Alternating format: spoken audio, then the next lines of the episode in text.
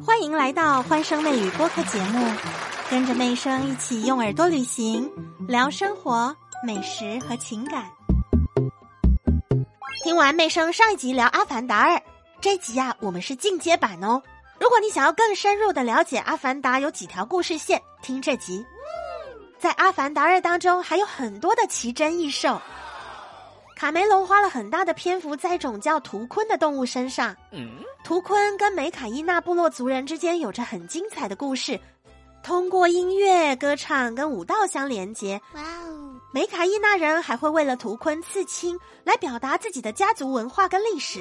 成年的图坤在成年仪式之后很特别哦，他们的身体跟鳍上面也会出现刺青的图案，跟梅卡伊纳青少年第一次纹身的时候是一样的。哇哦！妹生感觉图鲲的作用不是卖萌或者是花瓶的作用，图鲲其实是整部片里头最惊险刺激也最感人的桥段之一。导演是通过一个像小品文的方式在讲述图鲲跟人类之间的故事，尤其是最后图鲲跟伤害他的人类产生激战，最后一个绝地反击，非常的感动。作为家长，我觉得值得带小朋友去看，因为你可以借由这个故事告诉他，我们人类不可以太贪心，欲望不可以太多，要尊重其他不同的种族。这些话你如果直接跟孩子说，孩子只听光听，但是都不懂。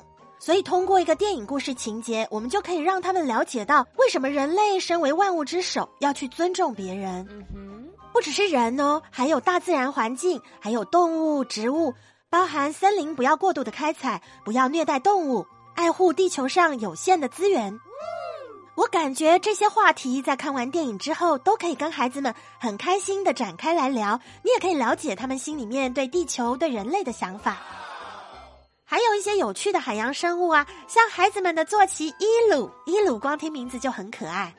伊鲁呢是双翼版两个翅膀的浮喷，它长在蛇颈龙的长脖子上。整个感觉很像喷气战斗机，组合了不同的动物，天马行空哦，十分有想象力。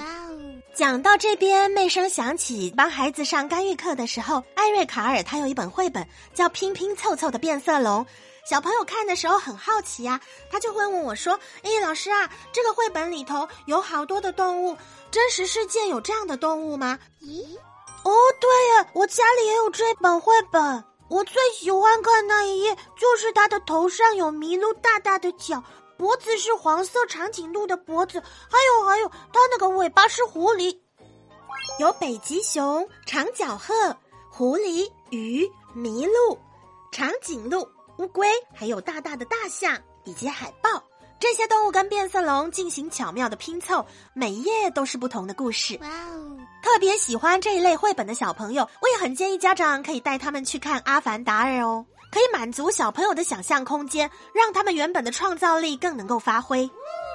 刚才我们说的这个伊鲁啊，导演希望他有海豚或者海豹的性格，不但可爱，必要的时候也很有威胁性。哇哦！在《阿凡达二》里，杰克已经适应了他的新身体，还有族长的身份。他跟奈蒂利生了三个孩子，还收养了格雷斯的女儿奇丽。这四个孩子里头呢，奈特雅是老大，他最懂事、最听话，很会照顾弟弟妹妹哦。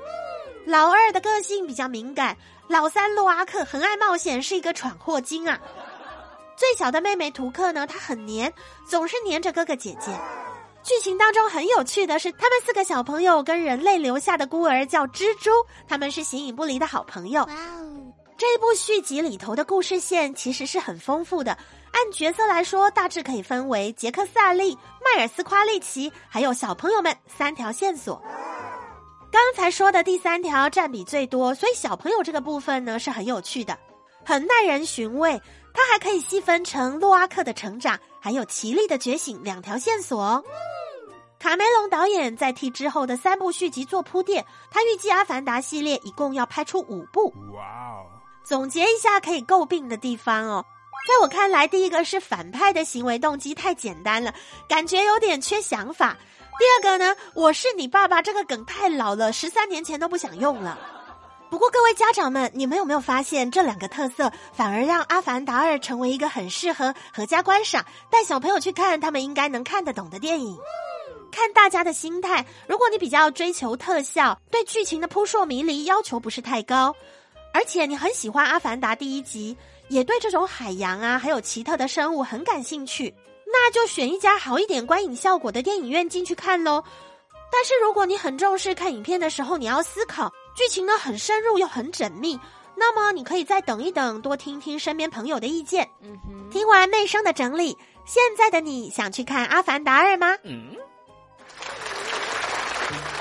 和妹生相约下期节目见，记得评论、订阅、加关注，更多热点趣闻带给大家。